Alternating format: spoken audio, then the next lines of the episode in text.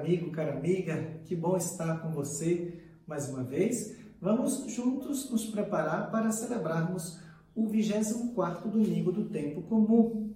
Escutaremos o Evangelho de Mateus, capítulo 18, versículos 21 a 35.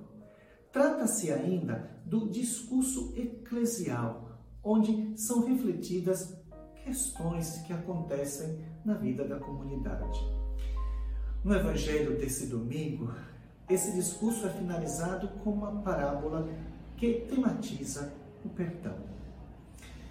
Nós fomos criados à imagem e semelhança de um Deus que é comunhão, que é amor, e somos chamados a viver não isolados, mas em interrelação, relacionando-nos uns aos outros.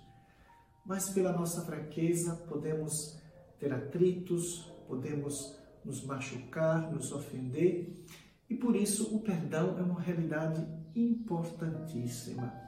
E Jesus aqui nos apresenta através da parábola, onde o rei que perdoa ao seu administrador, que deve uma quantia imensa, representa justamente Deus, com seu amor que não conhece limites, com seu amor infinito essa grandiosidade da misericórdia de Deus é manifestada pelo através do perdão do débito que praticamente era impagável que o administrador é, devia, mas através de uma expressão também muito bonita, porque Deus é aquele rei que representa Deus, ele se deixa mover até as suas entranhas perdoa. Em contrapartida, a parábola também nos apresenta uma segunda opção de ação, contrária à primeira, que é justamente agir meramente na justiça, que dá a, um, a, a cada um aquilo que lhe cabe. O finalzinho da parábola nos diz que, como filhos de Deus, somos chamados a imitá-lo, a ter a sua medida. E quando não o imitamos, não fazemos jus a essa condição.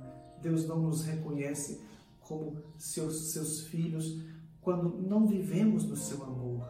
Na verdade, Deus está aonde está o amor.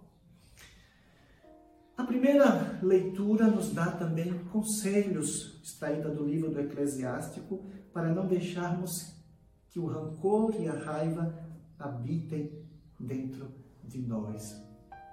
A segunda leitura nos mostra que somos propriedade do Senhor, que não vivemos e nem morremos para nós mesmos, mas vivemos e morremos para o Senhor, somos propriedade sua e, portanto, chamados a agir na medida do seu Filho Jesus Cristo.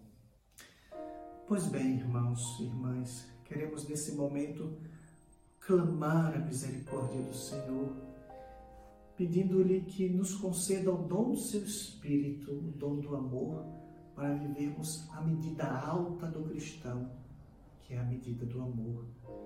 Amor que é misericórdia, que é compaixão e que é capaz de perdoar.